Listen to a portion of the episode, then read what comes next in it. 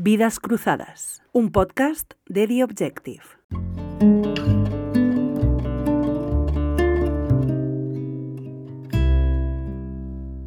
Hoy en Vidas Cruzadas recibimos a Javier Goma, director de la Fundación Juan Marc, filósofo y escritor. Es autor, entre otros, de la Tetralogía de la Ejemplaridad, un ambicioso proyecto filosófico desarrollado a lo largo de una década, y de la trilogía teatral Un hombre de 50 años. Ha colaborado y colabora con medios de comunicación y ha reunido parte de sus publicaciones en prensa en Filosofía Mundana, microensayos completos. Con ustedes, Javier Goma.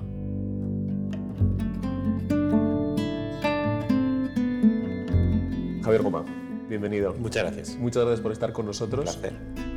Em, primera pregunta, tú eres de Bilbao, naciste en Bilbao, pero no ejerces de bilbaíno...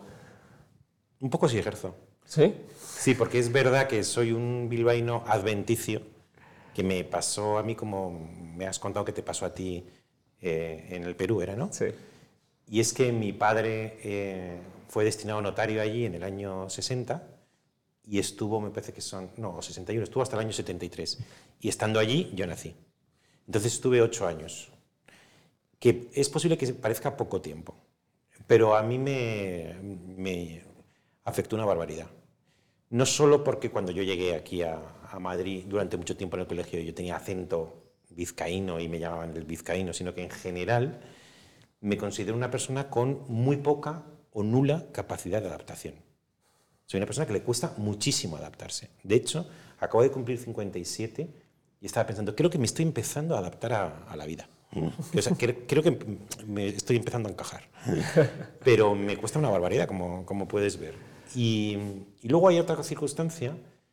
Primero, entonces, claro, en Bilbao es el primer lugar en el mundo en que ves a tu madre, a tu padre, que ves el cielo, las estrellas, la luna, a los hermanos, en el que sientes ganas de comer, de dormir, de, ves a los primeros niños. Es decir, eh, ¿el mundo es digno de confianza o es un mundo hostil? Esas primeras impresiones que preceden incluso a la racionalización de la experiencia, que pertenecen a los dos, tres, cuatro primeros años de la existencia de alguien, que conforman tu mitología, en la que flota todo lo demás, porque flota tu, luego tu conciencia, tu inteligencia, tu historia, flota en una mitología inicial que podría resumirse en ¿el mundo es un lugar hostil o es un lugar amable? Pues eso a mí me ocurrió en Bilbao. El mundo tuvo, tuvo forma de Bilbao cuando a mí se me presentó por primera vez. Con lo cual, mmm, la mitología mía es, es, ha sido bilbaína. A eso añades que eh, en, el, País Vasco los medios eh, ven mi fecha de nacimiento y entonces muchas veces me ponen el filósofo vasco. Y yo me dejo. Y además, como cuando muchas veces, mira, el año pasado me dieron el premio del correo y me ponían filósofo vasco. Y lo que vienen de ellos, siempre digo, tiene presunción favorable. El otro día me, no me venía bien, pero me pidieron un artículo para el Día de la Madre y era el día para otro y yo estaba viajando. Pero lo que viene del correo tiene presunción favorable. Y ellos, ellos sí que me tratan un poco como, como uno de ellos. El Endacari me ha citado algunas veces, el, me invitan a instituciones, eh, eh, me siento muy bien allí. Así que, mmm, por todas estas razones, aunque mi nacimiento es adventicio, sí que lo considero que forma parte de mi, personal mitología. Es interesante porque estoy completamente de acuerdo con lo que dices. Cuando alguien te dice he vivido tantos años en no sé dónde, la pregunta clave es ¿cuál es? ¿no? Eh, y es porque son efectivamente los que configuran buena parte de lo que va a ser tu, personalidad ¿no? o tu identidad, si lo quieres poner así. Pero me refería más a, no tanto al ejercer de, vasco, que, si, así te consideran eh, y veo que lo, que, lo, que, lo, que lo celebras, como toda la mitología que hay de lo, eh, de lo bilbaíno. Ah, no, no. Sola, solamente en broma. Es decir, me encantó el otro día que vi en el... En el de, ¿Cómo es el, el cómo es? El, el, mundo, el Mundo Today? El Mundo Today. El Mundo sí. Today me encantó, que a veces cuando lo cito, que pusieron en un titular, abrieron un día de estos que ellos hacen una especie de apertura sí, sí. espectacular y ponía eh, operaron a un vasco eh, con anestesia. Una especie de locura, decir, que un, un, vasco con anestesia. Los vascos, ya se sabe que, que las anestesias sí, no, no, Sería, sería muy cuerpo. fronterizo, un vasco fronterizo. sería casi sería, Exacto, sería de la Rioja, porque si no, no lo entiendo. No lo entiendo. Pero, pero de características vascas, ni por sangre, ni. Por, ni, ni por, ni por contagio. Aun cuando ya te digo, ¿eh? cuando vine aquí con ocho años, durante un tiempo era el vasco por el acento.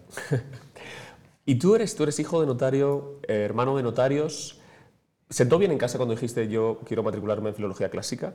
Eh, Sí, eso es en, ahí, ahí en, en casa se ha hablado muchas veces de eso. Eh, hace poco ha habido un congreso notarial, que es un congreso notarial muy, muy notable, y me ofrecieron a mí darme, dar la conferencia inaugural. Y claro, estaban mis dos hermanos, pero no dando la conferencia. Y claro, lo primero que dije es que, según mis hermanos, hice letra del Consejo de Estado porque nunca llegué a notario. Es decir, es una especie que toda mi vida eh, ha sido un intento de compensación psicológica a la, a la- a la frustración que siento por no haber llegado a la altura de ser, de, de ser notario. Tengo otro hermano con el que convivía, que, que teníamos la, la cama en el mismo dormitorio, que según él todos los libros de filosofía que he escrito eh, tomaban nota de lo que él hablaba mientras dormía. En realidad, como te digo, son, he, he estado mareando, pero en realidad porque to- todo ha sido una especie como de, de efecto compensatorio a mi gran eh, frustración.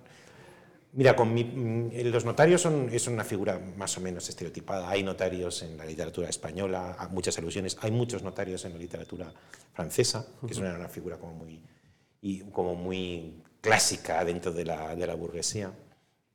Yo, por mi padre, te puedo decir que yo aprendí a, amar y admirar la, función notarial. Mi padre tenía una notaría aquí en Marqués de Salamanca y tenía un concepto muy alto de, su función y eso le llevó a enemistarse con bancos y empresas y tuvo que cerrar la notaría y se fue a La Rioja. Siendo, habiendo sido una notaría muy fuerte. Pero él, por ejemplo, era de los que asesoraban a los clientes de las consecuencias de lo que estaban haciendo.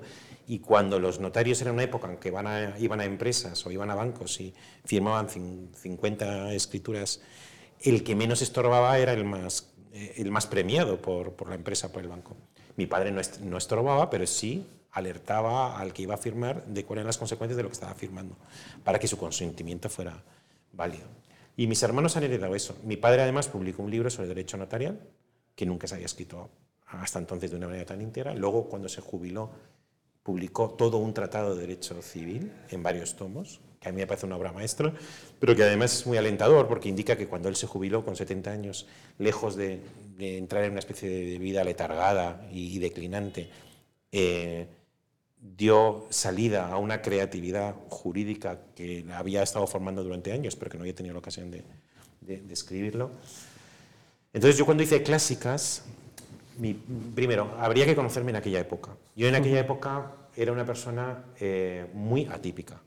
De puertas afuera, no. Es decir, tú hablaba con los amigos, yo tenía amigos, siempre, yo creo que a mí me ha salvado bastante la amistad, en el sentido de que no me ha dejado incurrir demasiado en eh, egolatrías estúpidas o ensimismamientos excesivos. ¿no? Bueno, incluso esto que cuentas de tus hermanos es una buena manera también Siempre de el humor. ¿no? El humor, siempre- sí, sí, sí, sí, sí. Perdona, pero me estás diciendo No, no, no, no, sí. una persona muy atípica. Y sí, era una persona muy atípica. Yo tengo un libro que se titula Aquiles en el gineceo, que cuenta el estadio estético y el estadio ético.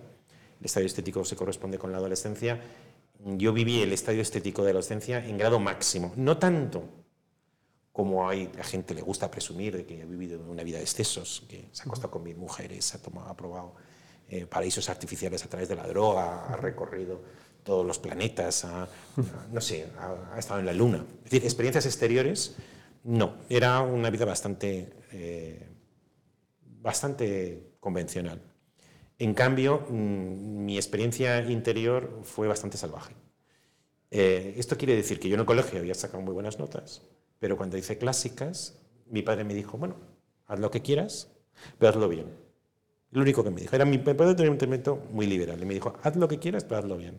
Hice lo que quise y lo hice mal.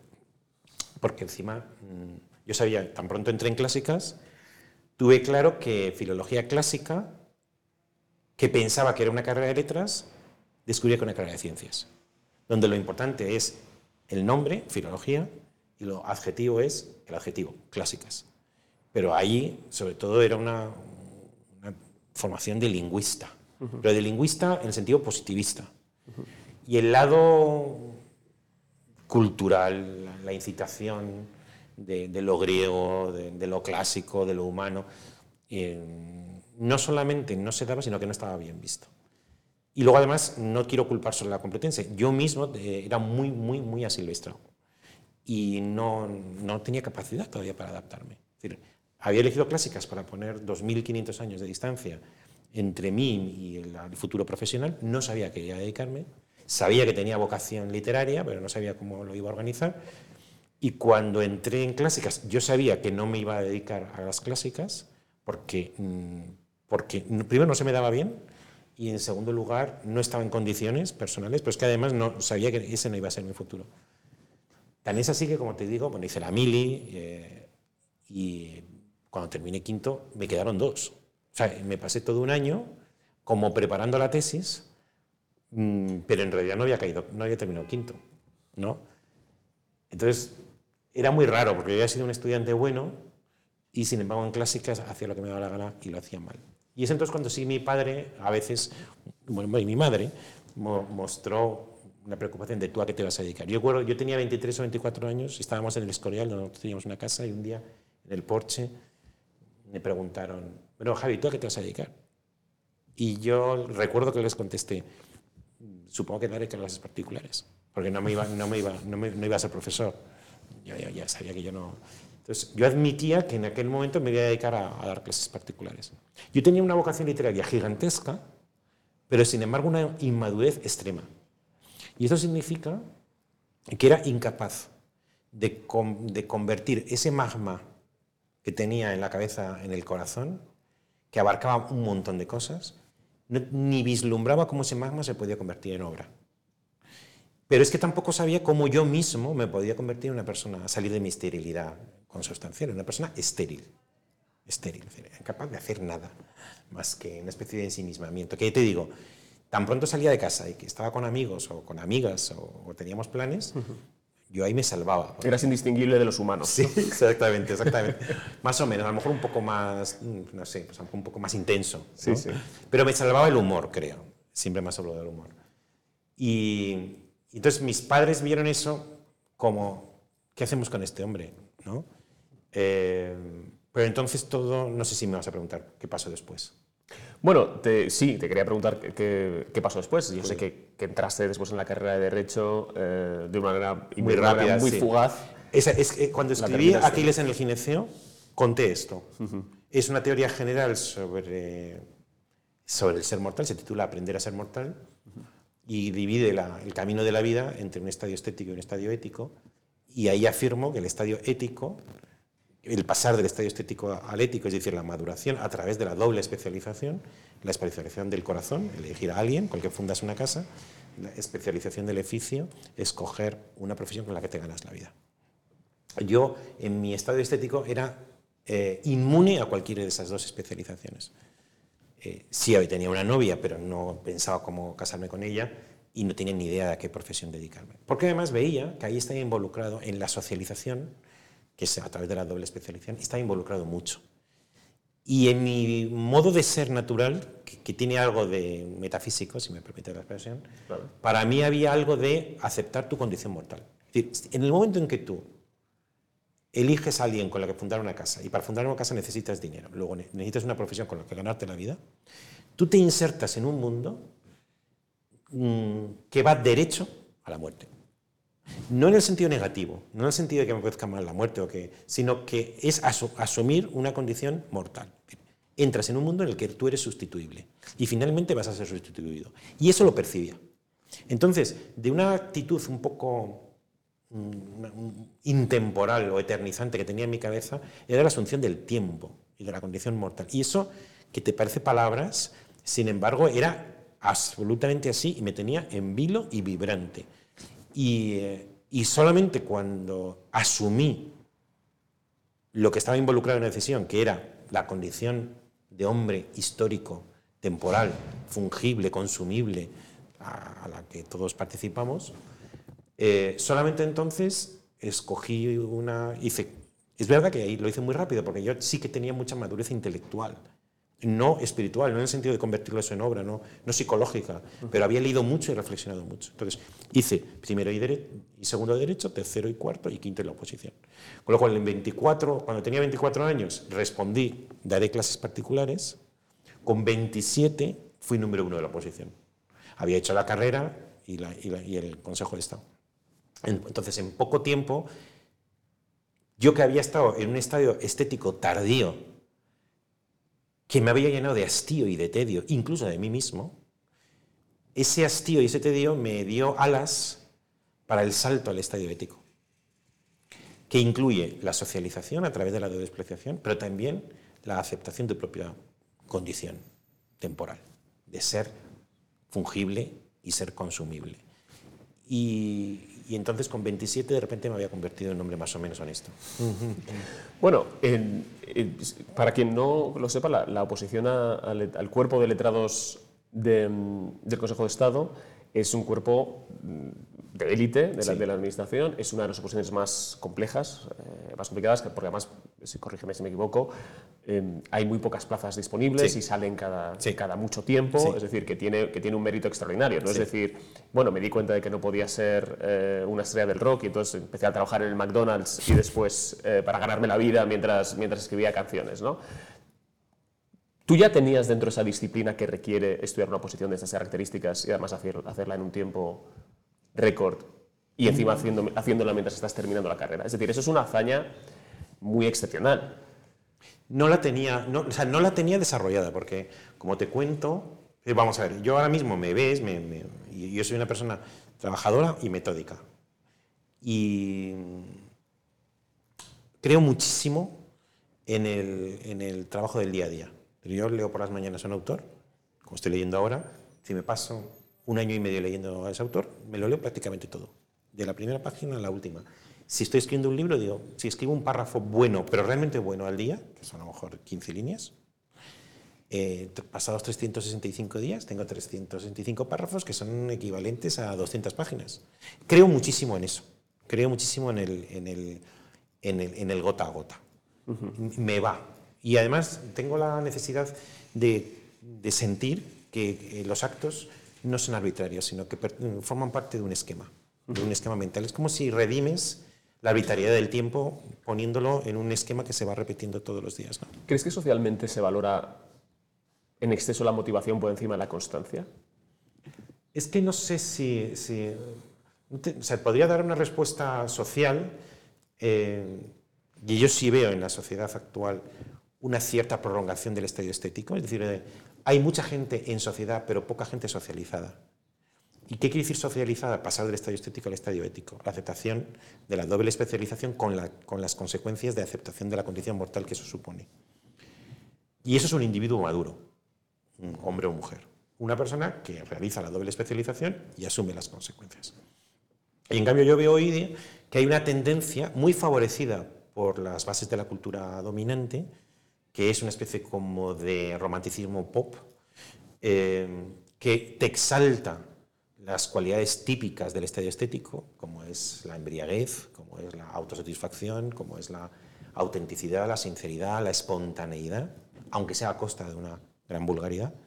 Y en cambio no te induce tanto ni te motiva tanto a introducirte en la doble especialización, saltar de estadio a que en cambio necesita disciplina, orden, constancia, de la que tú hablabas.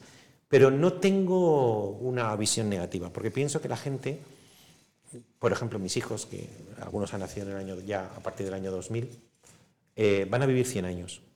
Con lo cual, la, la- ansiedad que a lo mejor teníamos un poquito más hace 40 años por avanzar en el camino de la vida, yo creo que ellos se pueden permitir dar un poco más de vueltas. Aparte que yo soy bastante tolerante porque yo di vueltas eh, infinitas y cuando mis hijos, el otro día tengo una hija que me dice, ¿qué hago, papá? Yo mismo le decía, pues tómate un año sabático. Yo creo en el año, si, si, la- si ves que la persona es inteligente y responsable, ¿qué necesidad tienes de empezar a conseguir dinero con 23 años? Si te lo puedes permitir, si tienes necesidad, pues lo haces. Pero si yo no, no, no veo la necesidad de, de tener una ansiedad por, eh, como dice un amigo, eh, merendar la cena. Primero merendar y, y luego cenar. Y si encuentras tu camino, que sea a los 26 o los 27, a los 20, si te lo puedes permitir, o haciéndolo compatible con una fuente de, de ingresos. Con lo cual, hay, hay mucho eh, desdén hacia la juventud, porque es verdad que la juventud tiene algo de, de- de mundo estético tardío, prolongado más allá de lo biológicamente debido, pero yo les justifico porque pienso que tienen una esperanza de vida de 100 años. Y por tanto tampoco tienen por qué darse tanta prisa. Es verdad, salen perdiendo si lo comparas a cómo era el abuelo o cómo era el bisabuelo. Sí, sí. Con 18 años ya ellos trabajaban y no sé qué. Vale, bien, pero es que eh, tu abuelo se jubilaba a los 75 y la esperanza de vida era a los 67. Moría trabajando. Y en cambio ahora te jubilas a 65 vas a vivir hasta los 100. Entonces no veo que haya necesidad de anticipar demasiado el, el progreso eh, en el camino de la vida. En ese sentido, el sistema educativo español eh, quizá no se lo pone fácil a los chicos, ¿no? Al, obligarles a elegir casi una especialización a los 18 años. ¿Tú eres más favorable a un sistema quizá más parecido al, americano, donde hay un periodo de cuatro años donde sí, finalmente eliges un área de concentración, pero puedes surfear por, por distintos eh, campos de saber para que se encuentre una vocación? No lo sé, mira, te voy a decir, porque muchas veces también en estas conversaciones eh, o charlas o entrevistas eh, es muy socorrido que me hagan la pregunta sobre qué opina usted de la reforma un- del- de, de la reforma del- que están haciendo que se van a introducir en la ESO, en la, la filosofía, las humanidades. Y yo es que no tengo demasiada, demasiada eh, eh, expectativa respecto a la educación reglada. Me parece que está bien. Quizá mi propia experiencia. de ¿Qué aprendí yo de filosofía en el colegio? Que en la carrera, algo.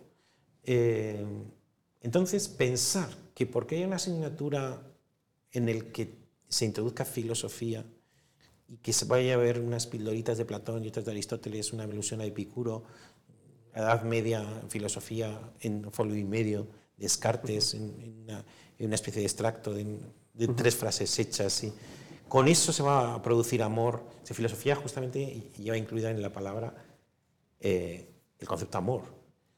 Y yo creo mucho más en contagiar el amor a través de un buen maestro que el contagiar, el, que el transmitir conocimientos. Entonces, yo creo que un buen espíritu, un espíritu verdaderamente curioso, está bien un sistema o está bien otro sistema, pero se va a buscar la vida all- allá donde esté.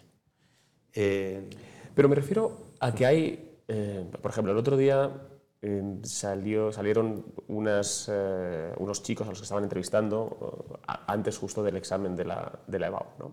lo que algunos seguimos llamando selectividad. sí. Y una chica decía, yo necesito tal nota para entrar en la carrera de Bellas Artes. sí.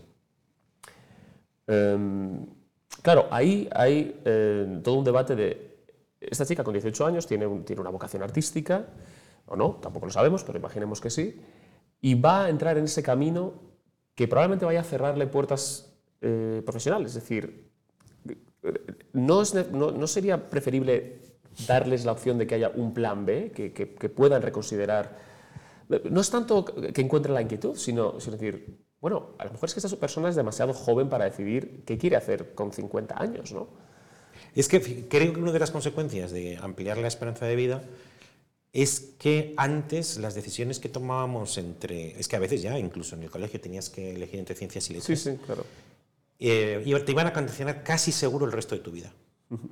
Mi impresión es que esto va a dejar de ser así, sino que vamos a tomar las decisiones con 17, 18, 19 años, eliges ciencias y letras, eliges eh, una carrera, otra, una universidad y otra, y eso te va a valer 20 años. Y luego vas a tener que em- em- empezar otra vez.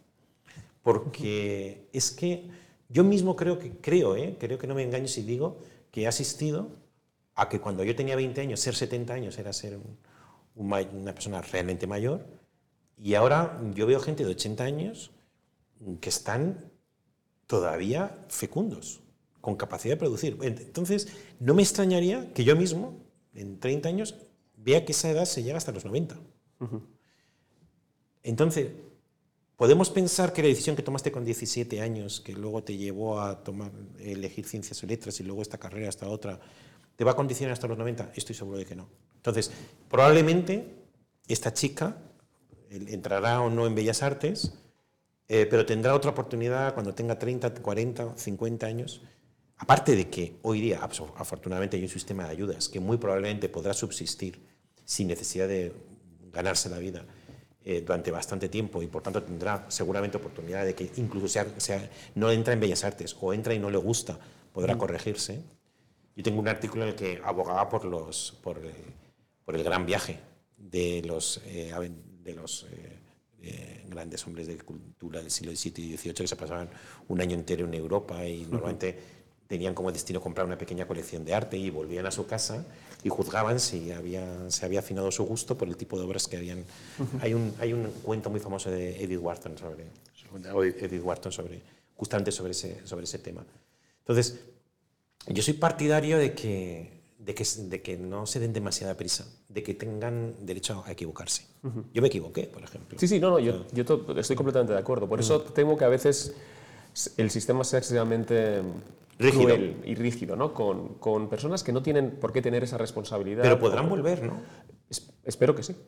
Podrán- yo creo que pueden volver. Yo, o sea, yo hice clásicas, luego hice derecho, luego hice filosofía. eh, gente que ha hecho una cosa, luego cuando un, un hijo mío ya está trabajando en un despacho de abogados. Los despachos de abogados, los abogados en ese despacho se jubilaron a los 55. A costa de que no vuelvan a ver a su, no vean a su familia hasta los 50 En ese despacho justamente no tanto. Por eso mi, mi hijo está contento. En ese despacho que es Deloitte, tienen un estilo un poco más hum- eh, humanístico y compatible con la vida privada. Y por eso mi hijo está muy contento. Pero lo cierto es que con 55 años, es decir, yo hace dos años, ya tiene que jubilarse. Esa persona no es imposible que viva con una vida sana hasta los 90. ¿Tenemos que pensar que ya solamente puede jugar al golf? ¿O jugar a las cartas? ¿O, o ver la tele? No me lo creo. Con lo cual va a haber bastantes oportunidades en la vida. Ah, Has mencionado lo del, lo del debate de la educación y sé que no te gusta eh, pronunciarte sobre, sobre mm, debates de actualidad, además cuando se plantean de una manera eh, binaria o, o muy, o muy dilemática, pero en esta casa se abrió un debate hace unas semanas sobre un tema que te quiero preguntar, que es el de el mangacortismo frente al mangalarguismo. Lo he seguido. Lo he seguido. Este y el de la cebolla y sin cebolla son de los dos temas más candentes. Es- son, son dos temas duros, Sí. pero este, como estamos en verano, eh, en fin, yo creo que necesitamos una opinión de alguien, de alguien formado, porque, porque además uno el, el- el- objeto de todos los odios es el mangalarguismo cuando se traduce en eh, remangadas. ¿no? ¿Ah, sí? Ese, ese es uno de, ese es uno de los grandes objetos, porque Ah, es un mangacortismo ficticio. ¿no? Entonces, aquí José Antonio O sea, Montano ya, y Arias pero, por ejemplo, Maldonado... tú, con tu perspectiva comparada. Sí. Tú en, en Estados Unidos, por ejemplo, ¿qué observas? Uf, en Estados Unidos eh, es, que es, es que es un lugar con una enorme pluralidad de estéticas Mm. y donde hay un sentido del gusto eh, bastante líquido. Sí. Eh, entonces creo que no es, creo que no es un bueno, quizás el buen ejemplo porque ahí todo estaría permitido, es decir, el debate directamente sería ininteligible, yo creo, ¿no? Pero, pero, claro, en España sí hay dos tendencias muy... Sí. Hay, hay un, hay un- yo lo reconozco que por parte de los mangalarguistas hay a lo mejor un- un- una mirada un poco condescendiente hacia el mangacortismo. Pero bueno, yo, yo soy arremangadonista, o como quieras llamarlo. Manga corta no, pero porque, pues seguramente porque mi mujer me dice que no le gusta. Eh, aunque ella me regaló hace poco una, una especie de polo que yo creo que sí era de manga corta. Pero de manga corta no tengo. Pero sí me remango. A como tú, a Sí, mitad, sí, sí. a mitad o una cosa así. Eso sí, eso sí lo hago. Y en cuanto al cebollismo, sin cebollismo, ¿cuál es la, la- cuál es la opción más dominante? A mí me parece que, el- no, no lo sé, no lo sé cuál es la opción dominante, pero a mí me parece que, es, que el sincebollismo es una especie de barbarie. O sea, sin cebollismo y con manga corta sería uno de los seres más repugnantes de, de- de- de- de toda la fauna española. Sí, sí, sí. Y bueno, por supuesto, si incluyes el poner piña eh, en la pizza o algo por el estilo. Eso. La piña también es una de las cosas como de peor gusto que existen, ¿no? Yo que no sé cuál es tu opinión, tú que eres el. Yo, yo de piña no he reflexionado lo suficiente. ¿No? Lo de la piña, o sea, creo que podría ser una de esas personas a las que le pones piña y no, y no protesta porque no se ha dado cuenta. ¿Pero crees que es posible entonces que exista un dios omnipotente y bueno en un mundo en el que existe la pizza con piña? Hombre, existe pizza y existe Auschwitz. Son las dos cosas que a lo mejor más cuestionan eh, ese dios omnipotente. No, no, estoy absolutamente, estoy absolutamente de acuerdo. Esta, mm, ya que hablamos de, de la manga corta y el polo y el verano, ¿tú ¿te llevas bien con el verano? ¿Es una estación que te gusta?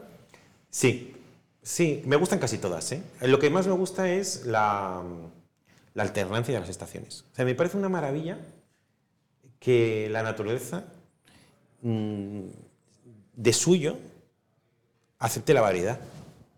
No, no me parece tan normal. Es decir, tú haces un árbol y el, árbol es el árbol. Y además ese árbol, si es un olmo, será un olmo durante miles de años. Pero de pronto mm, te ofrece una pluralidad. Yo, de hecho, tenía pensado, luego como siempre me han dicho que ya está escrito, pero había pensado escribir un artículo que se titulara La quinta estación. Es decir, que, que sería ya como, o bien añades a las cuatro algo que no sea de la naturaleza, por ejemplo, la estación libertad, porque la naturaleza no tiene libertad. Entonces, la quinta ya sería humana. Las cuatro son de la naturaleza, la quinta sería humana, ¿no? O, o que fuera una especie como de compendio de todas ellas. Entonces, a mí lo que más me fascina es el, el que la naturaleza te, te, ofrezca un surtido y que haya una especie como de secuencia de estaciones que me producen, lo, tengo escrito en, en la introducción de un, de un libro, esa mezcla de que vas por la calle. Yo, yo, vivo en un sitio donde se dan paseos, bastante residencial, y, y doy paseos. Y entonces de pronto digo, huelo, me, me, ha ocurrido varios años en que huelo una flor. Y digo, anda, esta fragancia en el paseo del otro día no, ya no, no, estaba, con lo cual indica que algo ha ocurrido, ha llegado la primavera. Y la primera sensación es la, el retorno de las estaciones. Es decir, la inmortalidad, la, la eternidad, Nietzsche, ¿no? es decir, uh -huh. el, el, el, tiempo circular. ¿no? Y el segundo pensamiento es, ya para mí una gran diferencia entre cuando lo leí el año pasado y ahora que lo estoy oyendo. La gran diferencia es que yo soy un año más viejo. Entonces, el paladar o el olfato es distinto. Hay una eternidad en la recurrencia de las estaciones, pero en la captación subjetiva, el paladar de lo que estás eh, percibiendo es distinto. Así que también es una metáfora del paso del tiempo. Me llevo muy bien, sí, me llevo muy bien. Eh, a mí un tiempo en que me tenía completamente, de verdad, me tenía totalmente fascinado el, atardecer del verano. Y donde veraneamos, por ejemplo, hay un sitio que hay un mirador y íbamos toda la familia a, ver atardecer. Algo ha ocurrido, a lo mejor luego hablamos, que de pronto me he emancipado de todo, incluso de eso. Pero, pero me parecía que es como un, eh, un derroche de belleza con tintes sublimes, cotidianos, recurrentes y gratis.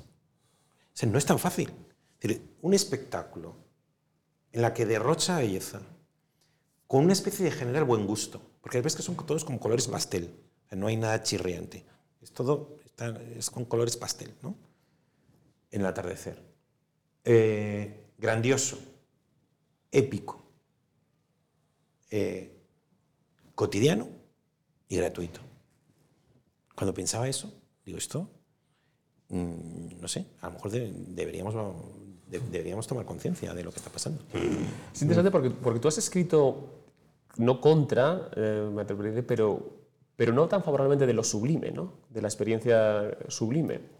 Eh, ¿Esto por qué es? O sea, ¿qué, ¿qué, relación tienes con esa digamos, a lo mejor más con, con esa expresividad más romántica de, de, de sobrecogerse ante, ante, un fenómeno natural, sí. como es este caso. Eh, yo he escrito contra la versión romántica de lo sublime, pero no contra lo sublime, sino a favor. De hecho, uh -huh. tengo un artículo muy largo que se llama, eh, eh, no sé si se llama ¿Dónde está hoy lo sublime? o no, lo sublime contemporáneo o algo así, que ahora está en filosofía mundana.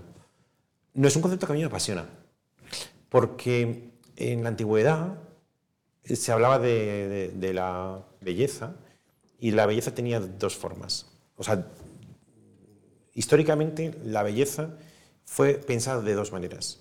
O la belleza como forma, que era idóneo sobre todo para las cosas compuestas, cuando hay cosas que se componen de, de partes, la manera en que se configura el todo puede ser hermosa, puede ser deleitoso. Por ejemplo, Platón. Pero Plotino dijo, por encima de las formas hay algo que siendo sencillo es bello. Y entonces puso eh, en toda la tradición occidental, mmm, puso el segundo concepto, que es de la belleza como luz, como resplandor. Eh, y entonces se hizo la fórmula de consonantia et claritas, o la consonancia, es decir, o la proporción y la forma, o la claridad de la luz, para las cosas sencillas. Bueno, pues en Grecia, eh, el concepto de lo sublime, por ejemplo en Pseudo Longino, claramente es un concepto de lo bello, pero para cosas grandiosas, entendiendo por grandioso lo que es memorable, lo que es digno de perdurar. Es tan hermoso que no se puede perder. Es decir, como lo, grandiosamente bello. Y entonces en el mundo clásico fueron fueron de la mano. Em, pero el concepto de lo sublime de Longino prácticamente se perdió. En cambio, en la Edad Media se hablaba muchas veces de la belleza como forma. Lo, lo tradujeron en el siglo XVIII, XVII y se puso de moda en el siglo XVIII. Y escribieron dos grandes libros, Burke y Kant. Pero tuvieron un problema, y es que rescataron el concepto de lo bello como contrapuesto a lo sublime, o rescataron lo sublime contrapuesto a lo bello. Y esto fue horrible, porque vino a decir, lo bello es lo antisublime, es el orden sin el elemento de grandiosidad. Y más o menos se correspondía con el rococó, con, con la belleza graciosa, curiosa, eh, meramente decorativa, sin emoción. En cambio, lo sublime, en el romanticismo, fue un sublime antibello. Y por eso se asocia a lo siniestro. Y hay un libro de Eugenio Dors, eh, perdón, Eugenio Dors, de Eugenio Trías, que es algo así como la, belleza de lo siniestro o, lo siniestro. Y es verdad que lo, lo, sentimental, lo, fuerte, lo radical, lo, máximo, se asoció a lo pervertido, a lo oscuro, a lo demoníaco. Y ese es el concepto que yo he criticado. Eh, en cambio, tengo un libro que se llama La imagen de tu vida, que habla de lo sublime contemporáneo, y tengo en filosofía mundana un, un, estudio más largo que da cuenta de su historia de, eh, en filosofía que va sobre lo sublime, en el que cuento que curioso, lo que tendríamos que hacer es recuperar lo sublime para la época democrática. Y entonces me pregunto, ¿es posible pensar y sentir lo grandioso en una época democrática que se caracteriza por la igualdad y la nivelación? Porque sí que eh, en la época democrática sí que podemos pensar en lo sublime cuantitativo, es decir, la persona que tiene más millones, el puente más largo que se ha hecho nunca, el rascacielos más alto que nunca has pensado, una paella que alimenta a 3 millones de valencianos. Ese tipo de cosas cuantitativas sí que son compatibles con, con la cultura democrática. Pero lo sublime moral, es decir, algo que por su cualidad consideres verdaderamente extraordinario, eh, digno de permanecer y digno de eterna memoria, ¿eso dónde está en la, vida cotidiana? Que pone demasiado énfasis en, la pluralidad, en la contemporaneidad, en la, fluidez, en, la hibridación. ¿Dónde está una propuesta de algo sublime? Que tendría que recuperar la conexión entre, entre lo bello y lo sublime. Y entre lo bello y lo sublime y la ejemplaridad. Es decir, entre una cierta moralidad, porque lo sublime por su propia naturaleza es aquello moralmente digno, digno de perdurar. Así que yo me he propuesto a, lo sublime romántico, pero por el contrario he propuesto eh, elementos para un sublime democrático. Ya que has eh, la ejemplaridad, tu tetralogía de la ejemplaridad em, tiene el primer volumen es de 2003, si no me equivoco, y el último es de 2013. Es decir, es una década em, en la que escribes estos, estos cuatro libros y claro, empezaste a escribirlo en un momento pre-crisis económica em, y pre tantas cosas que han sucedido desde entonces. No sé si has pensado alguna vez qué libro hubieras escrito si hubieras empezado a escribir hoy. O si crees que hubieras escrito el mismo libro. No, hubiera escrito el mismo libro. Es decir, ella, y yo a veces he dicho por ahí alguna vez que yo seguramente a lo mejor tengo riesgo de lo que llaman tonto de la estimativa, es decir, que, es un tonto porque no sabe valorar las cosas, pero yo sigo leyendo mis libros y digo no cambiaría. es verdad que acusan su tiempo. el primer libro tiene una hechura un poco más eh, académica, el segundo es una generalización filosófica Aquiles en el gineceo, de mi propia experiencia de paso estético y estético, pero como digo al principio de ese libro, de mí me interesa solo lo que comparto con los demás. Lo que solamente a mí me interesa, ni siquiera a mí me interesa. Entonces, de ahí, y ahí fue mi de, libro Aquiles en la ejemplaría pública, en el pero imposible. No, em, yo no lo escribo pensando en la circunstancia histórica en la que lo escribo. Ni siquiera los artículos. Yo escribo artículos eh, pensando que los voy a reunir en libros. no tengo la manera de ser de producir algo que esté destinado a lo efímero, que me gusta consumirlo, pero yo no, no, no hago nada que no piense que lo voy a reunir en, un libro y en el libro tendrá la vida de la arbitrariedad del signo, como dice Saussure, es decir, eterna. Podrá vivir allí, en ese signo o en otro signo, eh, por años sin, sin, término. Entonces, no, no, no creo que hubiera cambiado es probable que hubiera cambiado porque, porque escribes de otra manera, pero yo no lo siento ahora. Yo, leo, abro mi libro de 2003, que había terminado el año 2000, y digo, sí, esto es lo que yo quería decir. sigo pensando que es lo que quería decir, porque cuando lo escribí, mm, lo escribí eh, con esa subespecie, no eternitatis, sino no abstrayendo de las circunstancias en las que lo escribo. No me gusta la gente que tiene etapas. No me gusta la gente que tiene etapas. Porque si tú tienes, la primera etapa fue romántica, la segunda etapa fue eh, eh comunitaria, la tercera etapa fue aventurera. Y digo, vamos a ver, cuando tengas las ideas claras me las cuentas. Pero si tú consideras que tu pensamiento es provisional, a mí no me hagas perder demasiado el tiempo. Por eso a mí me cuesta, por eso, a veces, a mí me cuesta la pintura. Porque un mismo pintor puede trabajar el mismo técnica y el mismo motivo en 100 cuadros, con diferentes variaciones. Pero a nadie se le ocurriría aceptar que yo publicara 100 versiones del mismo ensayo.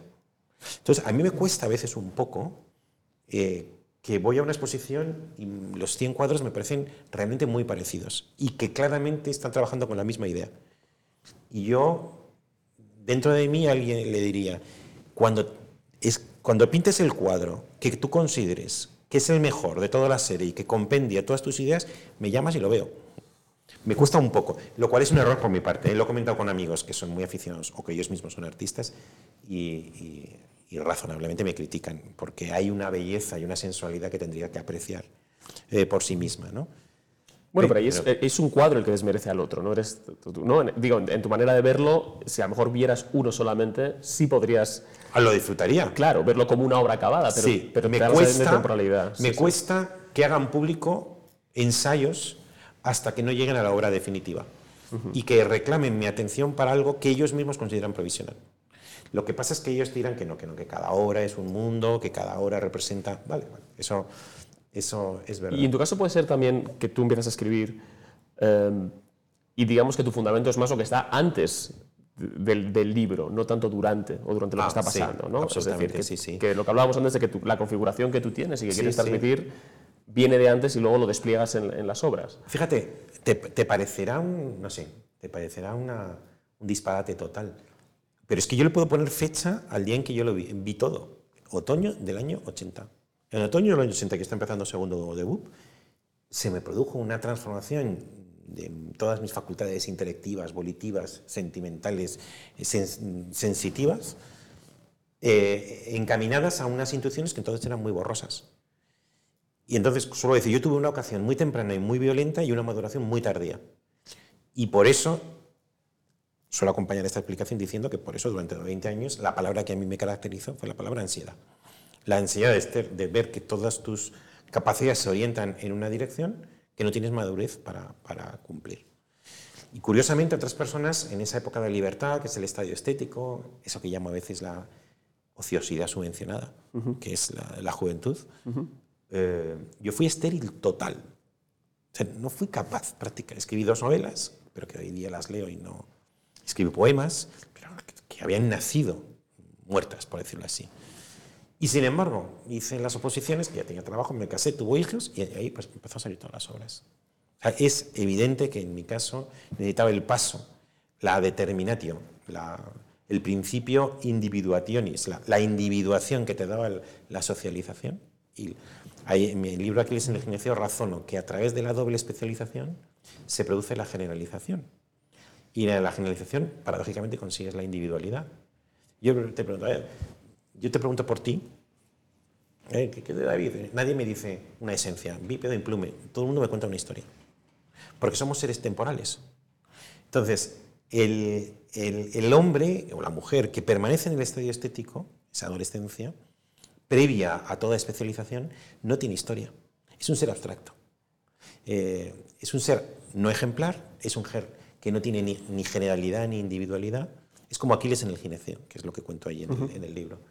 Mientras que cuando te especializas, eliges a alguien con quien fundar una casa, eliges un oficio con el que ganarte la vida, paradójicamente sufres una alienación, una expropiación, pero paradójicamente ahí te dan tu individualidad, te dan una historia, te dan un nombre y te, y te dan unos frutos. A mí me ocurrió. ¿Y, dónde- y- y crees que esto es, porque lo has, por- porque lo has escrito, entiendo que consideras que esto es una, una experiencia universalizable? Sí. Eh, y por lo tanto, la figura del, del artista que produce... eh, Sobre eso he escrito un montón. Sí, sí, sí. los- Entonces, Eh, eh, cu- cuéntanos sobre, sobre el artista que vive en la guardilla Sí. y bebe absenta. Sí, sí. Vamos a ver. Primero, eh, no tenemos que olvidarnos. Vivimos en una sociedad de romanticismo pop. Es decir, los fundamentos son románticos, pero están muy vulgarizados. Entonces, tal es la vulgarización que, much- que mucha gente no tiene por qué conocer la genealogía de las ideas de moneda corriente que utiliza. Pero la genealogía Sí, sí. es el romanticismo de finales del 18 y principios del 19. Entonces, el, em, primero, en cuanto al concepto de hombre, un- una, una gotita sobre antropología. Em, hasta durante la llamamos modernidad, es decir, ante el romanticismo, lo verdadero estaba en lo general. Lo dice Boura, que es un gran, un gran, gran estudioso del mundo clásico y un, gran de estos grandes hombres de, Oxford, de- amigo de Virginia Woolf. y, eh, eh, conocer en el mundo clásico era generalizar. Eh, por eso tenía tanta importancia la imitación, porque imitabas una regla general, un modelo. Mientras que lo nuevo, que hoy todo el mundo exalta, era monstruoso. Si había algo nuevo, es porque no estaba previsto en un modelo. Y si no está previsto en un modelo, es que tiene algo abortivo, algo monstruoso, algo que, hay- que rechazar.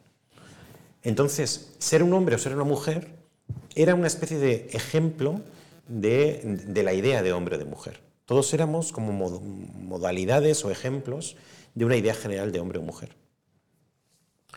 Cuando pasamos de la premodernidad a la modernidad, el hombre, la mujer, que antes pertenecía a una totalidad, a una generalidad, se descubre como individualidad. Y, eh, que, que tiene unas enormes cualidades y progresos emocionales y, y civilizatorios. Estoy totalmente a favor de que eso haya ocurrido. Lo que pasa es que se tomó como modelo de lo humano, en vez de lo general, lo excepcional. Entonces, lo humano es lo especial, lo excepcional, lo que nos diferencia de los demás. Tú, David, eres aquello que te diferencia de todos los demás, las experiencias absolutamente únicas que hayas tenido, excéntricas, extravagantes, atípicas, especiales. Eh, y a mí me pasa lo mismo. Y se tomó como modelo el humano el artista, el artista romántico. Y como modelo del artista el genio. Y el genio, así lo define Kant, es aquel que se da a sí mismo las reglas porque se sitúa por encima de las reglas de los demás. Es autolegislador. Entonces, eh, esto tiene un problema desde el punto de vista de que eso ha configurado la conciencia del humano que tiene la inmensa mayoría de, lo- de los hombres y de las mujeres de nuestra sociedad. Vivimos en, en Madrid con cuatro millones de personas que consideran que en el fondo lo más humano de ellos mismos es lo especial y que lo que tienen que fomentar es aquello que se parece al artista y al genio. La libertad, la creatividad, la originalidad, la sinceridad, la espontaneidad, eh, situándose ellos por encima de las reglas comunes. Exactamente como si permanecieras en el estadio estético sin socializarte. Inmadurez, adolescencia, falta de compromiso, eh, falta de individualidad. Entonces, lo primero que yo diría es que el triunfo social es inmenso. Hoy día todo el mundo se considera hombre o mujer según el modelo del artista y el, modelo- artista según el modelo del genio. Eh, pero esto produce unos grandes inconvenientes.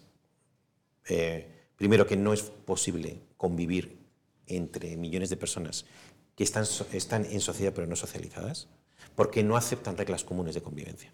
Las reglas comunes de, de convivencia son alienantes, enajenantes, niveladoras, masificadoras, donde piensan que lo individual siempre es extramuros de lo social, como en el estadio estético, como si te se quedaran siempre en el gineceo.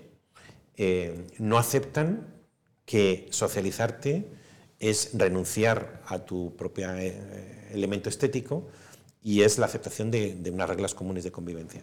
Y luego, cuando, en cuanto al artista, ha producido grandes cosas, ha permitido que la historia experimente con un arte concebido solo como estadio estético, para mi juicio, toda la virtualidad que tenía la idea de genio y la exaltación eh, de lo estético ha dado sus resultados, algunos de ellos buenos, siglo XIX y parte del siglo XX. El problema es que el romanticismo ha dejado de tener su aliento emancipador y justo cuando ha claudicado, a cuando ha dejado de tener una función civilizatoria, es cuando se ha generalizado socialmente. Pero eso pasa. Es igual que la escolástica tuvo una enorme importancia en el, siglo XIII, eh, pero era minoritaria, y cuando se generalizó y se convirtió en lo que hoy llamamos escolástica, es decir, pensamiento ortodoxo académico, justamente entonces la vitalidad estaba en otro sitio. Estaba en Ockham o estaba en Duns Scoto, que pensaban de otra manera. ¿no? O luego eh, la devotio moderna, o Lutero, o todo ya todo el pensamiento moderno. O sea que es muy normal que cuando algo se convierte en escolástico es que ha perdido vitalidad. Bueno, pues ahora el romanticismo se ha convertido en escolástico, lo cuento en alguno de mis, de mis microensayos de filosofía mundana, es decir, tú vas a ver eh, Ana, eh, ¿cómo se llama? Ana Montana, una, de, una de estas series para adolescentes, los adolescentes hablan infectados de romanticismo. Tú eres muy especial. Yo tengo un microensayo que se llama Tú eres muy especial, copiado de un día que salen al colegio dos niños en, una de estas series y le dice uno a otro como positivamente tú eres muy especial. Ser muy especial antes del romanticismo era un insulto, porque te estaba llamando abortivo, te estaba llamando monstruoso. Pero en cambio, supuestamente es un elogio vulgarizado después del romanticismo. Creo que lo que está hoy pendiente ya no es exaltar una y otra vez el fuego adolescente, que tuvo sus, resultados en el siglo XIX y parte del XX, sino que debiera ser una llamada a educar y civilizar el fuego. No a negarlo, sino a educarlo y a civilizarlo. No a negar el estadio estético, sino no a negar el romanticismo, que está también latente entre nosotros, sino a educarlo, someterlo a reglas y, civilizarlo. Y solo poner dos ejemplos. Uno es eh, el, el lenguaje. El lenguaje es una creación social que de acuerdo al punto de vista romántico te lleva a la alienación, al empobrecimiento, pero que sin embargo ya se ve que con el lenguaje pasas de la barbarie a la comunicación, a lo específicamente humano, a tener logos. Es decir, te enriquece, te amplía. Aceptación de las reglas sociales que sin embargo te dan más libertad. En vez de esclavizarte, te dan más libertad. O otro ejemplo que suelo poner es el de la amistad. La amistad te produce un encadenamiento a un otro yo, al que utilizamos la expresión española, le tengo ley al otro y sin embargo, sometiéndote a una ley, amplías tu libertad y amplías, amplías tu experiencia. Y suelo decir que nosotros seremos libres, pero no necesitamos ser libres, que es típica exaltación de la libertad individual romántica, sino que necesitamos ser elegantes, entendiendo por elegantes el que nos enseñen a saber elegir, a elegir bien. Ya no se trata solo de poder elegir, sino se trata también de elegir bien, elegir correctamente, de ser elegantes, que consiste en la aceptación de las reglas comunes de convivencia. ¿Qué relación tiene esto con lo que llamas literatura maleducada? Sí, tiene que ver. Tiene que ver porque yo lo, eh, eh, esa expresión la utilizaba irónicamente en una obra de teatro en Inconsolable y la he publicado hace poco en, un, en, un, en el artículo del Cultural. Siempre con un tono un poquito gamberro, ¿no? Pero sí, sí, sí tiene que ver. Tiene que ver pero lo, pongo un poco en conexión con otro tema que me parece próximo, mm, pero muy, muy enjundioso. Y es que la cultura que antes hemos llamado premoderna fue sobre todo una cultura oral. Y la cultura oral condiciona enormemente la comunicación. Si yo estoy hablando contigo y veo tu rostro y tu mirada, y ya sabes que yo he reflexionado sobre el concepto de prestar atención.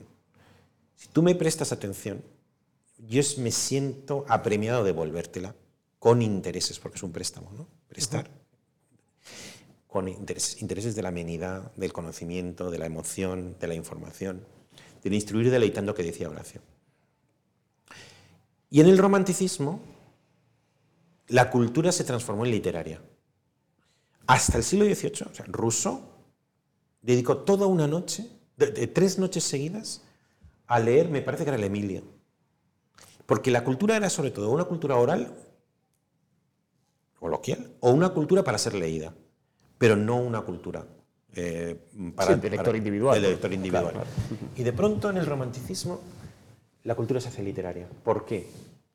Aparte habría un, hay un acceso de las masas y eso se, se- se hace mucho mejor la, la- la- la- literatura escrita, cumple mejor esa finalidad de, de llegar a, todo- a todos los sitios. Pero hay otra, hay otra razón, y es que en lo escrito se interrumpe la comunicación oral y se produce entre el orador y el receptor, entre el emisor del mensaje y el receptor, primero, pueden ocurrir en días e incluso en años distintos. Un día uno escribe, otro día el otro lee, eh, en lugares y en espacios que en la oralidad no, tiene que haber unidad de espacio y de tiempo. Y se producen muchas mediaciones. Mediación del editor, mediación del distribuidor, mediación de, la, venta en, la, librería. Con lo cual no tienes delante la persona a la que te comunicas. Con lo cual te conviertes en un yo abstracto.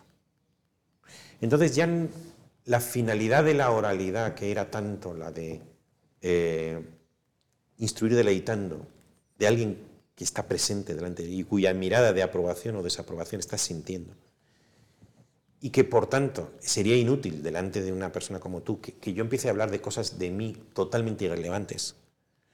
Eh, a qué hora me lavo los dientes, y si, lo hago con este cepillo o con este otro. Y tú dirás, a mí qué me importa. Y en la oralidad eso no es posible, en la escritura sí lo es. No ves al otro, no tienes que atender su mirada de aprobación o desaprobación. El acto de comunicación es un acto abstracto y curiosamente coincide con la fascinación abismal que en ese momento el yo tiene como por su propia intimidad. Y la literatura ya no es tanto un acto de comunicación, sino un acto de expresividad. Yo te digo cómo soy, yo te digo lo que hay dentro. Entonces, la primera cultura, la cultura premoderna, la cultura oral y presencial, es una cultura por propia naturaleza bien educada, porque presta atención al otro que está delante. Es atento, le, dedica atenciones.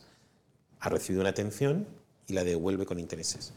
Mientras que la otra literatura, la literatura romántica, que se ha hecho literaria y que tiene muchas mediaciones y que convierte al escritor en un yo abstracto, eh, eh, es muy apta para indagar dentro de las profundidades del propio yo que acaba de descubrirse, de tomar conciencia de la profundidad del propio yo, pero ya el acto de comunicación, atento al otro, cede a la expresividad un poco bárbara del propio yo, esperando que haya alguien algún día que simpatice con mi propia expresividad. Eh, eso ha producido mucha literatura maleducada, mucha literatura que no tiene en cuenta al lector, que no le presta atención al lector. ¿En, en quién, ¿A quién podríamos señalar que sin que sea que puede no seguir en el mundo como una literatura maleducada, por, por, por poner algo concreto? Pues mira, eh, mucho... O sea, porque a mí se me vienen nombres a la cabeza A ver, dime de uno. que me gustan, no sé, el propio Philip Roth, por ejemplo, como No, novelista. Philip Roth. Eh, Philip Roth es, eh, es muy buen narrador, pero en mi opinión no tiene nada que decir. Y lo que hace son indagaciones permanentes de su eh, arbitrario, caprichoso, anárquico, libre, eh, provocador eh, mundo interior. Es decir, él vive, es verdad que ya en, eh, modalidades muy suavizadas, él vive la teoría del genio.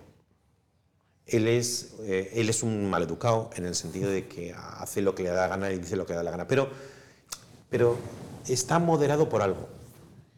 Y es que si tú eres buen artista, comprendes que la obra tiene reglas, reglas objetivas. Eh, si tú eres un buen artista, es una persona que en el fondo te emancipas de tu propio yo y, a- y- y comprendes que una buena regla las tienes no por una proyección de tu propia subjetividad, sino por el contrario, por una transformación de tu propia subjetividad en obra objetiva que responde a unas letras. Si tú vas a hacer una, si eres un artesano y tienes que hacer una, una, una vasija, tienes que conocer las reglas del alfarero. Tú puedes tener las ideas que quieras, pero si ignoras las reglas del alfarero, nunca vas a hacer una buena vasija. Bueno, pues un buen novelista es una persona que conoce las reglas de la, narración. Y en la medida en que las eh, conozca, eh, empieza a estar bien educado, porque está dando un producto que es interesante para el otro. Lo que en cambio me parece que Roth es maleducado, no en el sentido de literatura maleducada, sino él mismo, su propia alma, es una especie como de, de, de, ¿cómo te diría yo? Como de, desecho del, del, romanticismo, eh, pasado por un judaísmo eh, del que luego, que, que, luego él rechaza. Mm, a mí me parece un buen narrador y un regular artista. ¿Ulebeck, por ejemplo? No lo he leído pero sospecho, por lo que voy viendo por ahí, que es una especie como de... que es más importante la personalidad que la obra. Es un gamberro eh, con mucho talento, pero, con, pero muy poco artista. Yo tengo una virtud alucinante y es que yo, soy, yo puedo hablar interminablemente de lo que ignoro. Es decir, que has visto que no lo he leído y sin embargo... Sí, eh, bueno, pero, pero sí es... Que te, lo pregunto con, con, toda la intención porque efectivamente es una figura en la que, en la que él mismo es, eh, pesa mucho ¿no? a, junto a su obra. Y a mí me gustan ¿eh? las novelas. Pero, pero bueno, por, por, la temática y todo, intuía que podía ir por ahí esa... Esa, esa crítica. ¿no? es, por ejemplo, yo te voy a, más que un nombre, te digo, cuando la gente, tú has oído alguna vez aquello de, yo en esta obra he expulsado mis demonios interiores. Me parece la quintesencia de, de la literatura maleducada. Convertir tu obra en un, en un exorcismo, ¿no? Sí, una especie de terapia. Si tú vas al, al, especialista, te haces la terapia y cuando, y cuando ya hayas terminado, me escribes el libro. Es decir, no me puedes utilizar a mí como coartada para que sacas tú tus demonios. Por ejemplo, Woody Allen entraría en esa categoría de persona que... No, porque tiene humor. Y porque, y porque yo creo que se está riendo de sí mismo. Es decir, es una persona en la que parte de su, de su, de su atractivo es la, la, gracia con la que él... Eh, su mundo interior sí, el mundo interior suyo a mí me parece que es maleducado eh, y está por civilizar. Pero en cambio mm, conoce muy bien las reglas del cine. Y las reglas del cine, insisto, cuando eh, una novela o una película es lo contrario de canalizar tu mundo interior. Al contrario, es una, hasta cierto punto una expropiación del mundo interior y, su conversión en objetividad, en la objetividad de, una obra. Si es un alfarero, o si es un coche, o si es, un, o si es una novela, tienes que aceptar unas reglas. Mm, si lo haces muy bien, eh, ya hay, algo de bien educado en eso. Eh, en cambio, los que te dicen eso, pues yo en esta obra voy a saltar todos mis demonios interiores, digo, pues ¿En qué, ¿En qué, momento? ¿En qué momento? Porque yo no quiero ser testigo de tus demonios interiores. Yo quiero que me hagas una obra. Si lo haces a través de tus demonios interiores, muy bien, pero será una, la materia con la que luego haces una obra que trasciende y se emancipa de tus puñeteros demonios. Tú has escrito, además de tu tetralogía de la, de la ejemplaridad, eh, más los múltiples artículos, em, una trilogía teatral. Eh, de hecho, hace poco estuvo representándose en el, en el Teatro Infante Isabel, ¿no? Aquí en Madrid. Eh, Reina Victoria. Reina Victoria, perdóname, sí. Guerra de sí. Que yo fui con, con, con Juan Cla y la disfrutamos mucho. Um, pero que es una comedia, um, que es El peligro de las buenas compañías, ¿no? Sí. Um, que es una comedia moral, sentido, ¿no? ¿Cuál es, ya que estamos hablando de los artistas, quería también que, que, tú, que tú me dijeras, porque, bueno, pues eh, no solamente eres un filósofo que habla sobre las obras de los demás, sino que tú mismo has, um, has querido también pasar a ese otro lado de escribir, sí. de escribir, eh, de escribir pequeñas obras de arte, ¿no? Y, y, tú intentas poner en práctica, entiendo, estos, esta, esta, concepción que tienes de, de lo artístico. ¿Y qué, qué, cuál es el objetivo? ¿Más allá del disfrute estético? ¿Qué objetivos persigues también cuando escribes teatro? Eh, teatro, sí. Sí, pues mm, te diré una respuesta en general y otra en la comedia. Vale. En general, eh, o sea, primero, yo no soy un hombre de teatro. No puedo decir que yo con 15 años me encantaba el teatro. No, he leído teatro y he ido al teatro, pero nunca he estado relacionado con el teatro, nunca. Nunca he estado en una compañía de teatro en la universitaria o, yo qué sé, o que o que estaba en la revista de teatro, nada, cero. Uh -huh. Era una persona totalmente ajena al mundo del teatro. Así que llegué casi por relaciones íntimas a, a, la propia filosofía. En Ejemplaridad Pública tengo un capítulo que se titula sobre un arte público, en el que hablo ya de la oralidad. Lo que te acabo de contar, sí, sí. ya he hablado de la oralidad. Y la idea es que eh, una ejemplaridad pública tiene que tener también algo de público, y público entendido por presencial y por, y por oral. Y que en la oralidad, en la nueva oralidad, podemos recuperar algunas de las condiciones que caracterizaban la primera oralidad. Y el teatro es oral. Entonces, veía en el teatro eh, algo así como el modelo de una recuperación de la oralidad en la cultura contemporánea, que además me resultaba muy, muy familiar porque yo he dado muchas conferencias. Y en las conferencias sientes algo muy parecido a, la, a, a una sensación escénica donde gente reunida te presta atención colectivamente y tú la tienes que devolver. Y tratas de instruir deleitando, como decía eh, Horacio en la Carta a los Pisones. Entonces, tenía una experiencia subjetiva y tenía algo así como una convicción teórica. Y es que tenemos que recuperar las cualidades de la oralidad en una cultura que ha sido demasiado escrita y demasiado romántica y demasiado ensimismada, que favorece la literatura maleducada no puede ser maleducada en un teatro cuando te está viendo tanta gente, aunque luego sí puede ser, ¿eh? porque yo veo mucho teatro maleducado.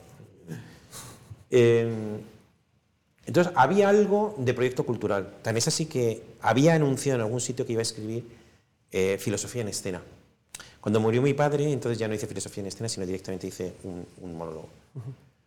Y luego había otra cosa que también responde a una pulsión muy antigua, porque yo cuando te dije, otoño del año 80, eh, mi primera manifestación de la vocación cultural no, no, fue filosófica, sino fue, me gustó siempre mucho la novela, mm, era algo literario y probablemente narrativo, pero no era filosófico. Porque concibo la literatura como un enamoramiento, como una, y la filosofía también, como algo muy vivencial.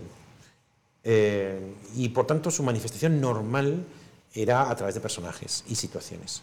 Y por eso escribí dos novelas. ¿no? Luego me di cuenta que no, que, que, por lo menos en un primer impulso necesitaba el concepto. Y me he dedicado sobre todo al concepto. Y de las cosas que a veces decía mi padre de mí que podía ser crítica, a mí se me ha dado bien definir. Cuando, mi padre, que era un notario muy estricto y muy. era liberal, pero como muy preciso, él, me acuerdo, en el salón se dedicaba a estudiar matemáticas, por ejemplo, ¿no? Eh, de las cosas que alguna vez me ah, Javi, a ti se te da bien definir. Y es que experimento un placer en convertir en palabras precisas vivencias o intuiciones que están enmarañadas. Entonces, yo, por ejemplo, yo a lo mejor ahora me vuelvo a, a mi despacho o me voy a mi casa y a lo mejor pienso, ¿con qué palabras designarías a David? Y lo pienso, o sea, de, verdad, o veo un, otro día vi un mendigo y este mendigo, ¿qué le hace? Si lo tengo que describir, ¿con qué palabras lo describo? Y me divierte hasta que llegue a una definición precisa de, de qué exactamente... Eso una precisión, perdón, que puedes alcanzar desde un punto de vista estético. Eh, con, ¿Dices con el teatro? No, quiero decir con la definición, o una definición... No, una definición conceptual. Conceptual. Es decir, ¿cómo transformo en palabras eh, en definición, lo que estás percibiendo. Lo que estoy percibiendo por, los sentidos. Entonces a mí eso se me daba bien. Y entonces, eh, por eso creo que tengo que soy más o menos, que se me reconoce claridad en lo que escribo, eh, en lo que escribo ¿no? que no va en detrimento de profundidad ni de originalidad. Lo que pasa es que lo que tengo que decir lo puedo decir con claridad. Mm. Y eso en mi, en mi vida creo que se lleva a un grado máximo, lo cual tiene una ventaja y es que ideas que pueden ser bastante confusas o esquivas, me esfuerzo por decirlo en palabras claras, pero tiene un inconveniente, y es tratar de encerrar la fluidez de la vida en la jaula de un concepto. Y hay cosas que necesariamente se te quedan fuera. Si a lo mejor tuviera un aparato de conceptualizar más flexible, pues lo podría meter o tuviera una, una, manera de escribir más poética, que puede ser más, como más sugerente. Pero si por naturaleza tienes algo un poco diamantino en una definición clarísima de, los conceptos, cuando te vas haciendo mayor, notas que hay algo que se resiste al concepto, que son determinadas vivencias. ¿Cómo cuentas qué significa morir tu padre? En un concepto. Mi padre se murió, mi padre es tremendo que se muera tu padre, es dolorosísimo, una sensación de orfandad, pero hay algo que se deja mostrar, pero no se deja decir. Es decir, no lo puedes convertir en concepto, pero sí se deja mostrar. Y eso es lo que pasa con el teatro. Entonces, en el teatro vi maneras de mostrar experiencias que siendo profundísimas eh, no se dejan eh, integrar en la claridad del concepto. Por tanto, son experiencias oscuras, pero no oscuras en el sentido de que sean siniestras, sino oscuras en el sentido de que son resistentes a, la máquina de conceptualizar. Y luego está eh, la comedia. Ahora tengo Jerjes, que tendría otra cosa que contaros, pero que la pondré dentro en escena dentro de dos años o cuando sea. Hay gente que piensa que es la que me ha salido mejor de, las tres, que va de por, qué se echó a llorar Jerjes cuando vio la manifestación de, su gloria. ¿Por qué lloras en la manifestación de tu gloria? ¿no? ¿Por qué te produce tristeza el esplendor de tu, poderío y de, tu éxito? Pero eso para cuando lo veamos. Eh, la comedia, tú, fuiste a ver la comedia, más te agradecí mucho los mensajes que me, lo que me, comentabas. Em, y se puede ver de diferentes maneras. Tú lo puedes ver con una hora de, entretenimiento. La mayoría de la gente, y luego supongo, la gente que no le gusta, no le puede gustar a todo el mundo, pero en general la mayoría de la gente le parecía al menos entretenida, que se pasaba rápido. Luego había algunos que eran capaces de ver que además daba que pensar. Te ibas pensando en cosas, te ibas pensando en concepto de ingenuidad o, el concepto de 50 años o el concepto de cómo el bien produce, produce dolor o por qué la bondad muchas veces es odiada o por qué la ejemplaridad genera eh, sufrimiento, ejemplaridad conflictiva. Había tres o cuatro ideas que yo creo que daban que pensar. Y luego está la última reflexión, que, que es la mía, como experiencia personal. A mí me pareció que tiene algo de, de, sofisticado. Es decir, el otro día me escribía un amigo, que es un señor muy reputado, que, que lo había visto y me decía, a él, a él, porque a otra gente no le habrá gustado, no lo sé, ¿eh? pero que lo admito. Pero él me decía, que es un hombre muy, de mentalidad muy anglosajona, dice, es que me parece una obra muy anglosajona, en el sentido de que gente que ha escrito cosas de cultura, de pronto quiere entretener y hace de la cultura algo simplemente divertido, como en los salones ingleses. Es decir, un Oscar Wilde que, es capaz de decir cosas ingeniosas y divertidas, aunque luego haga sus obras de teatro o haga sus poemas eh, dolientes. ¿no? Eh, para mí tuvo algo casi de, sofisticación. un tipo que ha escrito una tetralogía, que es como gravísima, unos dirán de una manera, otros de otra, pero no es muy frecuente una persona que diga que tiene un pensamiento sistemático, que abarca la ontología, la pragmática, la estética, la ética, la antropología, que ha tenido la oportunidad de escribirlo en cuatro libros, que han sido recopilados dos veces, eh, que luego escribe una obra de teatro que es inconsolable y que ahora mm, simplemente quiere entretener. Y además, a costa de sus propias teorías. O sea, se ríe de sí mismo y, y se ríe de la ejemplaridad en un momento dado, ¿te acuerdas? En el tercer acto empieza a meterse con su cuñado por su, la ejemplaridad, que le ha hecho la vida imposible. Eh, así que a mí me pareció que tenía hasta algo, un punto snob, un punto de juego mental, un punto de, de, no presentarte siempre como figura de bronce, que hablas de cosas gravísimas y, y súper serias, sino que te puede reír de ti y encima que la gente pase un buen rato yo, mi última, lo último para mí fue importante también. Has mencionado eh, el amor de tu padre, has mencionado Inconsolable, el, el monólogo que, que, te inspiró ese acontecimiento. Y una de las cosas que te he leído em, sobre eso es que, a pesar de lo previsible que era por, por, por, motivos obvios, no dejó de ser algo absolutamente sorprendente. Sí. ¿no? Y, ¿Y tú sabías que ibas a poder convertir esto en en un producto estético? No. ¿O esto fue algo que te sobrevino? No, me sobrevino totalmente. Eh, para mí ha tenido unas consecuencias, no solamente en Inconsolable, sino en mi vida actual, que ahora si quieres te cuento. Sí, me imagino que esa referencia que has hecho antes cuando Sí. veías el atardecer tenía que ver con Sí, esto. Lo he imaginado sí, y... es exactamente eso. así. Yo he publicado el libro que se llama Un hombre de 50 años, que tiene un título, un- una introducción que, que publiqué antes en La Vanguardia, que se titula Sucio Secreto, y habla del secreto de los Reyes Magos, el secreto del origen de la, de la, de la sexualidad y, o sea, y de la- y el origen de la vida, y luego el secreto que, te descubres con 50 años. Y es que, que el que te da vi- vida muere y que el que tiene una dignidad infinita se convierte en cadáver. Y la meditación del cadáver. Yo no sé, viste que en el cultural yo escribí una vez, eh, hace do- uno o dos meses, un ensayo que se titulaba La medita- meditación del cadáver.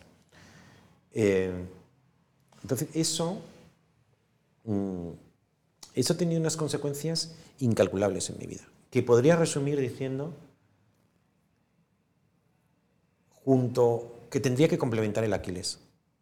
Es está el estadio estético, está el estadio ético. El estadio ético dura mucho en Aquiles y en el libro que estoy escribiendo ahora. eh, insisto en que durante el estadio ético, en el fondo, recuperas el, el estadio estético como momentos y la vida madura es una mezcla entre estadio, entre estadio estético y momentos estéticos. Y esas, había como unas brasas de la adolescencia, había como unas brasas latentes de la adolescencia. Cuando hay un fuego y luego se convierte en brasas crepitantes, pues yo notaba dentro de mí esa especie de brasas. Que, por ejemplo, la visión del atardecer me activaba. Mm, En, en la- en Filosofía Mundana tengo un, un artículo que se titula Lo quiero todo. O sea, la sensación de que lo quieres todo. Y ahí citaba, o en otro artículo, una cosa que le cuenta Rousseau a un- al, al rey de Prusia, me parece que es, diciendo, ¿cómo, puedes, cómo, cómo pudiendo llegar a ser el mejor de los hombres, mm, aceptas no serlo? Yo he sentido eso. Es decir, mm, todo el mundo nace de mujer por el mismo conducto. Entonces, ¿por qué lo mejor del mundo no es para mí? O sea, yo, yo, yo aspiro a todo, a todo. Eh, lo, lo contaba en ese microensayo que se llama Filosofía Mundana. Y esa, aspiración a todo sí que es un poco estética, pero vivía como brasas eh, durante el estadio ético. Entonces, el suizo secreto introduce una nueva eh, etapa en el sentido de que, cosa que no había previsto, es que yo me siento por primera vez en mi vida emancipado en mi adolescencia. Yo siempre me había contemplado a mí mismo como una prolongación de la adolescencia. Y, la madurez consistía, madurez combinada con momentos estéticos, que eran, y que yo me veía, es decir, yo me veía con 15 años, con 17, con 19, y sentía, yo soy ese, yo soy ese pasado el tiempo. Ahora no lo noto. Se ha, se ha cortado. Eh, dice un momento, eh, Inconsolable dice algo así como, yo antes era un istmo, era, era una península conectada con el continente por un, por un pequeño istmo, y ahora se ha cortado el istmo y me ha convertido en la pequeña isla que ahora soy. No lo digo negativamente, ¿eh? me siento particularmente bien. O sea, no es que...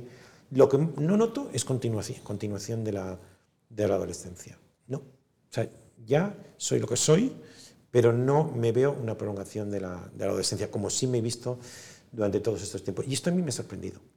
No lo sabía, no, lo tenía previsto. Tiene que ver de nuevo con, la imprevisibilidad, eh, imprevisibilidad, eh, cierto modo, claro, de, las estaciones, ¿no? Es decir, que, que lo bueno que tienen es que siempre nos sorprenden, aunque sea a través de, bueno, de, momentos como este. ¿Y, si- y sientes que, eso, que esa misma lógica aplica hacia tus hijos? Es decir, que, el hilo que se, que se deshace por un lado sí continúa del otro y, encuentras algo de, no, de enraizamiento ahí, porque en el fondo es, es eso, es como de repente estar tener una existencia eh, sin raíces en el que tú ya eres el primero de la fila, ¿no? Por decirlo de alguna forma. Sí. Eh, y entonces, la pregunta sería si los hijos representan... Bueno, si los hijos eh, sí conti- co- es, esa, esa lengua de tierra que, Ah, que sí. une al Ah, continente, sí, sí. eh, hay otra lengua de tierra Sí. en tu caso, ¿no? No. O sea, no, por algún motivo que tendría que psicoanalizarme. eh, mm, yo, escribí, no sé si lo leíste en su día, porque han salido, se han recuperado algunas veces, una cosa que escribí en el país que se llama Carta a mis hijos, en el que ahí argumentaba sobre cuál había sido mi, mi misión educadora. Y decía que la primera había sido no estorbar. Y es que... mm, y que lo que hay que hacer con los hijos es no tener planes. Yo con mis hijos no tengo planes. O no, por tanto, no me pueden defraudar. El único plan genérico es que sean sanos. Sanos físicamente, que no tengan enfermedades, y sanos mentalmente. Entendido por sanos, gente que disfruta de lo bueno, ¿no? Y que no hay nada mórbido en, en, su... Entendido por mórbido, moralmente, algo que ves que no disfruta de lo bueno y en cambio disfruta de lo siniestro, de lo oscuro, de lo raro, de lo, de lo que conduce a la, a la muerte, a, a, la corrupción. ¿no? Entonces, en ese artículo eh, refutaba un poco humorísticamente lo que dice Platón, me parece que en el Fedón, que dice aquello de que eh, la eternidad, eh, podemos vislumbrar lo que es la eternidad a través, a través de los hijos. Y yo no. O no, no, tengo como clarísimo que, que cada uno es una individualidad. Yo digo, lo confieso, yo he tenido una suerte envidiable con los hijos. Tengo cuatro y lo, lo hablo con frecuencia. Última, esta misma fin de semana lo hablaba con no sé quién, que creo que hay un elemento de suerte, porque en la lotería genética hay gente que te sale que es hiperactiva, hay gente que te sale que es depresiva, que además mmm, los pobres eh, son los que más atención merecen porque no tienen ninguna culpa de nada, pero que les permite, no les permite disfrutar. O hay gente que nace con baja autoestima, o a lo mejor al contrario, con un exceso de autoestima. A mí es que me han salido cuatro. Muy virtuosos, en el sentido bueno, no aristotélico. Muy, muy, sí, en el sentido de, de, cuatro gente estupenda. ¿no? Aparte que yo. Eh, es verdad. O sea, si tengo que definir qué es un hijo, una definición para mí es la única persona en el mundo que, que, que, quieres que sea mejor que tú en todo. Eso sí que lo... O sea, realmente en, con otras personas sientas un, puedes sentir un comienzo de... Pues, no, si a este tío le ha tocado la lotería, ¿por qué no me toca a mí? Y si a esta persona le, tiene esa casa tan bonita, ¿por qué no a mí? ¿no? Con los hijos no. O sea, realmente quiero que sean mejores que yo en todo. Y, y van en vías. O sea, realmente, por, por naturaleza, no tengo ningún plan de nada, salvo que sean sanos, uh -huh. físicamente y psicológicamente, pero no tengo ninguna aspiración a, eternizarme a través de ellos. Quizá porque sí la tengo, en cambio, a través de la literatura. Ahí sí, ahí eh, alguna vez he declarado, siempre con tono humorístico, para que no haya... Pero bueno, con una verdad detrás. ¿eh? Lo único que me interesa es la gloria. Entendiendo por gloria no que te pongan una, una estatua, sino hacer obras que perduren obras que sean dignas de leerse dentro de 50 años, 100 años o 200 años. Me gusta. Me parece que es una manera de burlar la muerte, de, encontrar algo que, es digno de, mantenerse, que no está sometido al mezquino plazo de los ritmos biológicos. ¿no? Pero cuando voy a los hijos, mmm, no. Yo lo único que... O sea, los hijos no tienen esa dimensión trascendental que sí... Que sí, que sí bueno, trascendente... en el que me gustaría que me trascendieran a mí en todo. Sí. Pero, pero no en el sentido de que yo busque una proyección de mi yo en ellos. Tengo muy claro que lo que tengo que hacer es, primero de todo, no estorbar y permitir que ellos florezcan. Y si yo puedo, pues regar, alimentar, crear un buen hábitat, que la vida en casa sea grata, que nos lo pasemos bien, que haya risas, que sea enriquecedora por la conversación, por los planes pero no tengo ningún plan. Ningún plan para ellos, quiero decir. Respecto al humor. Y, y, men y, menos aún eternizarme a través de ellos. Y respecto al humor, ¿el, el sistemalismo es un humanismo? Esto está bien, oye, a lo mejor lo, lo, lo pongo para... Sí, para... sí hay, hay, yo sobre eso sabes que, que, me gusta razonar, ¿no? Eh, eh, el otro día di el, el discurso en la ceremonia de graduación de mi hija, porque me lo pidió en el colegio. Y se lo pregunté a mi hija, oye, ¿qué te parece que, que de esta, esta charla? Porque además yo no había ido al colegio nunca. Y además empecé, empecé en la, en la conferencia, diciendo, a la charla diciendo, yo no, no, soy de los que pueden presumir de que haya venido mucho a este colegio. Cada vez que vengo al colegio, decía, hay un edificio nuevo. Digo, para que calculéis la frecuencia con la que, con la que vengo. Y entonces me, da, me, me decís que yo de la, la charla voy a preguntar a mi hija qué tal le parece. Y me dice, sí, muy bien con dos condiciones. Con que eh, no me cites y no cuentes chistes. Bueno. Entonces dije, bueno, conté un chiste, pero de mi padre, no mío, y luego ya no le cité, pero... pero eso es trampa, ¿no? No, un poco de trampa. No, no, cuentes uno de tus chistes. Ah, uno, uno, de, de tus chistes. Vale, sí. vale, vale. Y entonces, entonces, conté uno eh, que era de mi, de mi padre, que me venía pintiparado para, lo que, para la introducción que estaba haciendo.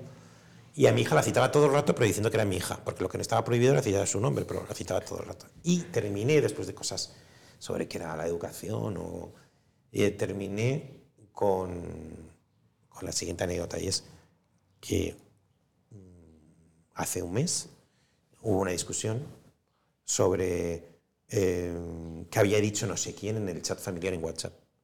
Bueno, una discusión, una conversación con mi hija.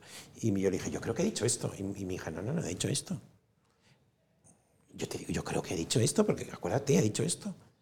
dice, no, papá, que no ha dicho esto. Mira, entonces me enseña el móvil y veo la conversación de WhatsApp. Y la conversación de WhatsApp dice, un hijo dice una cosa, el otro dice, mi hija dice otra cosa, la madre dice otra cosa, y digo yo otra cosa. Y cuando me veo a mí, veo cómo me tienen contactos. Dice, me tiene agendado paquete. o sea, mm, eso lo conté en la conferencia, porque, en la conferencia, porque eso no era un chiste, eso era la pura realidad. Puedes calcular el grado de... Yo, contaba ahí en, la, charla que daba diciendo yo, había oído que los hijos tienden a mitificar a los padres, que los engrandecen y los, los, los subliman. Y es verdad que yo no había visto ningún indicio en mi hija en, ese sentido, en, todos estos años. Pero esto ya era un golpe duro a, mi, a mi, autoestima. Otra cosa que no contaba en la conferencia, porque me, es que hace unos años eh, tenía un hijo que se le estropeó la, la, Play. Entonces, no sé por qué, tengo tres hijos varones y una niña, y fuimos los tres a, a un sitio donde arreglaban Plays. Y. Eh, y, y estábamos hablando con el encargado si se puede quedar o no con la Play.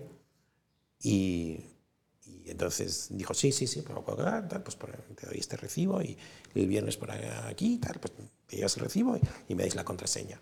Y yo le digo a mi hijo, Javi, Javi, dale la contraseña. Y es así. Digo, Javi, dale la contraseña. Se tiene que quedar con la Play y necesita la contraseña. Digo, Javi, por favor, dale la contraseña, la necesita este señor para arreglar la Play. ¿Es obligatorio? Digo, sí, es obligatorio. Mira al suelo y dice, papá gordo.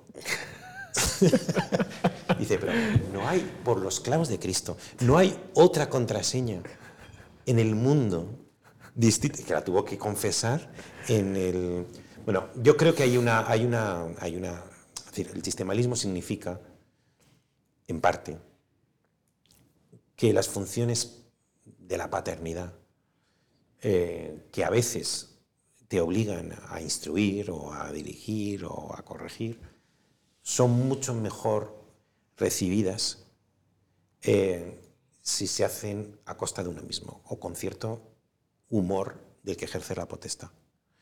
Solo en Inconsolable distinguía entre broma pesada y chiste malo. Broma pesada es aquella que haces a costa del que te oye y chiste, malo es el que haces a, costa del que lo dice. Entonces, en mi casa se ha practicado, yo he practicado mucho el chiste malo a costa de, mí y, mis hijos hacen mucho humor a costa, a costa de mí. ¿Cuál es tu chiste malo, tu, chiste malo preferido? ¿O el mejor de los chistes malos? Bueno, yo, yo, yo, hay chistes malos que yo me invento que es, entonces, la cara de repugnancia de, mis hijos es de verdad es, es para llamar la atención.